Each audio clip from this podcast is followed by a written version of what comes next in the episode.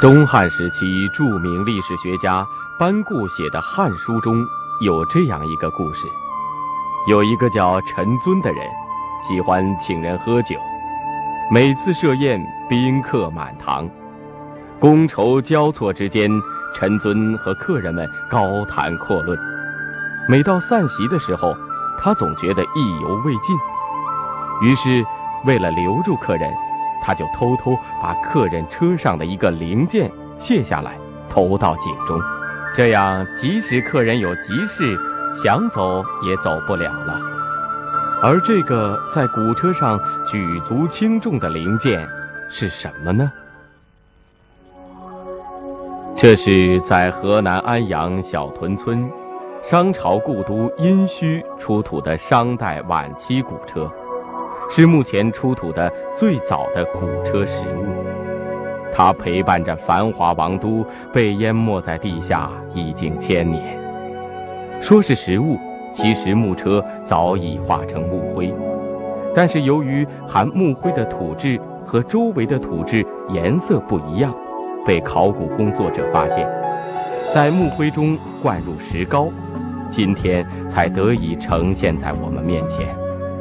从他们身上，我们似乎并不难分辨出古车的结构，但是，在这个穿过两轮的车轴上，有一个方形的孔，它是用来做什么的呢？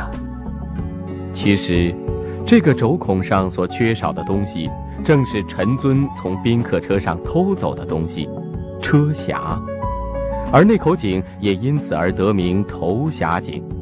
那匣又是什么东西呢？我国最早的字典《东汉时的说文解字》中说：“匣就是车轴上的一种销，安装在车轮外侧，将车轮加以轴向固定。说得通俗点儿，匣就是一种车销，其作用就是防止轮子在车行进中从轴上掉下来。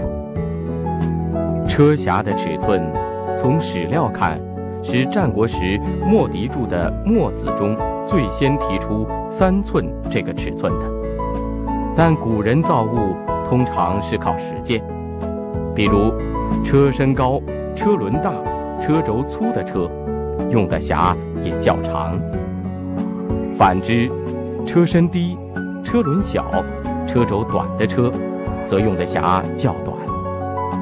总而言之。车匣只要能把车轮结实地固定在车轴上就可以了，因此匣的尺寸应该是没有定式的。因为古车十分普遍，所以匣也就应用的很广。匣的历史像车一样长久，至少已经存在了四千六百年。今天。当我们把箫作为一个零件投入到机械化大生产中时，我们尽可能地挖掘它的使用价值，而被我们忽略了的审美价值就只能去历史中回味了。目前我国最早出土的车匣是商朝晚期木车上的匣，从木车留下的痕迹来看，那时的车匣和车身所使用的材质基本相同，都是木质的。随着冶铜技术的发展，古车上开始使用青铜配件，安装在车轴两头的车位，套在马脖子上用来驾马的车轭，都开始用铜制造，并在上面采用了精美的纹饰。当然，匣也不例外。为了使其更坚固，古人在木匣上套上铜套。也就是匣套。商代的青铜铸造工艺令世人惊叹，它不仅表现在举世闻名的司母戊大方鼎上，甚至在小小的车匣上也可见一斑。匠人们在模范上雕出花纹，再用铜浇铸，图案各异的匣就产生了。这是夔龙纹匣式。古人对龙的喜爱不足为奇。奇特的是，匣套顶端的这个图案，它代表着什么呢？这可不是一个简单的菱形纹饰，它就是商到西周时期著名的蝉纹。蝉，也就是我们今天所说的知了。古人认为，蝉在幼虫时期藏在地下三五载，吸收树根的养分，一旦蜕变成蝉，爬上树梢，就不再进食，只喝露水了。因此，古人欣赏蝉居高而时节，所以常用蝉纹来显示自己的清高。而把它用在车匣的装饰上，则足以体现出古人对于匣这个零件的重视。这是根据实物复原的西周中期马车。西周以后，随着冶铜技术的进一步发展，古车上的青铜配件也越来越多，比如安装在车辕顶端的辕饰，装饰驾马的车横所用的横饰。后来，为了加固车厢，减轻车轮传递给车厢的震动，又在车轴与车厢的连接处。安装了铜制的鱼饰，还有马碗具上所采用的铜制马龙头。这时的车匣，为了使其更加坚固耐用，已经普遍使用铜制造了。而在铜车匣的顶端，多是以兽头。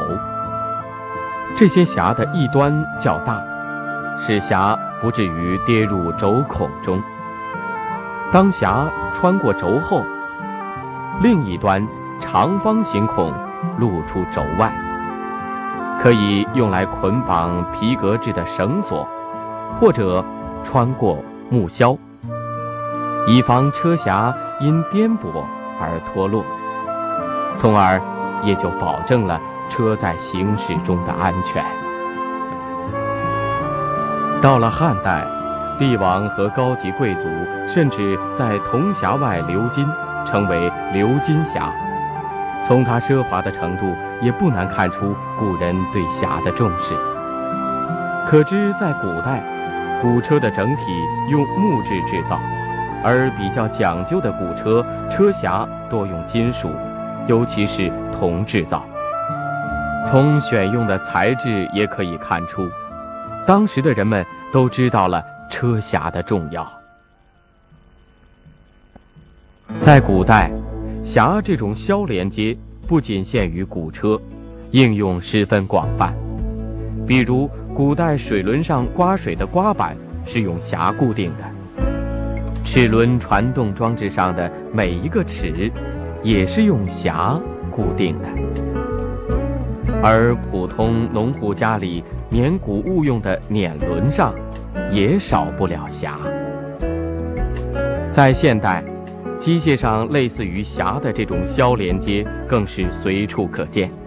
仅就车而言，把汽车上各种内部机械连接在一起，所采用的就是类似于匣的销连接。而自行车上用来固定脚蹬子的零件也是一种销。甚至在火车上的每一个细微之处，我们都能发现匣的身影。如果没有匣这种销连接方式，火车的每节车厢就无法稳固地连接在一起。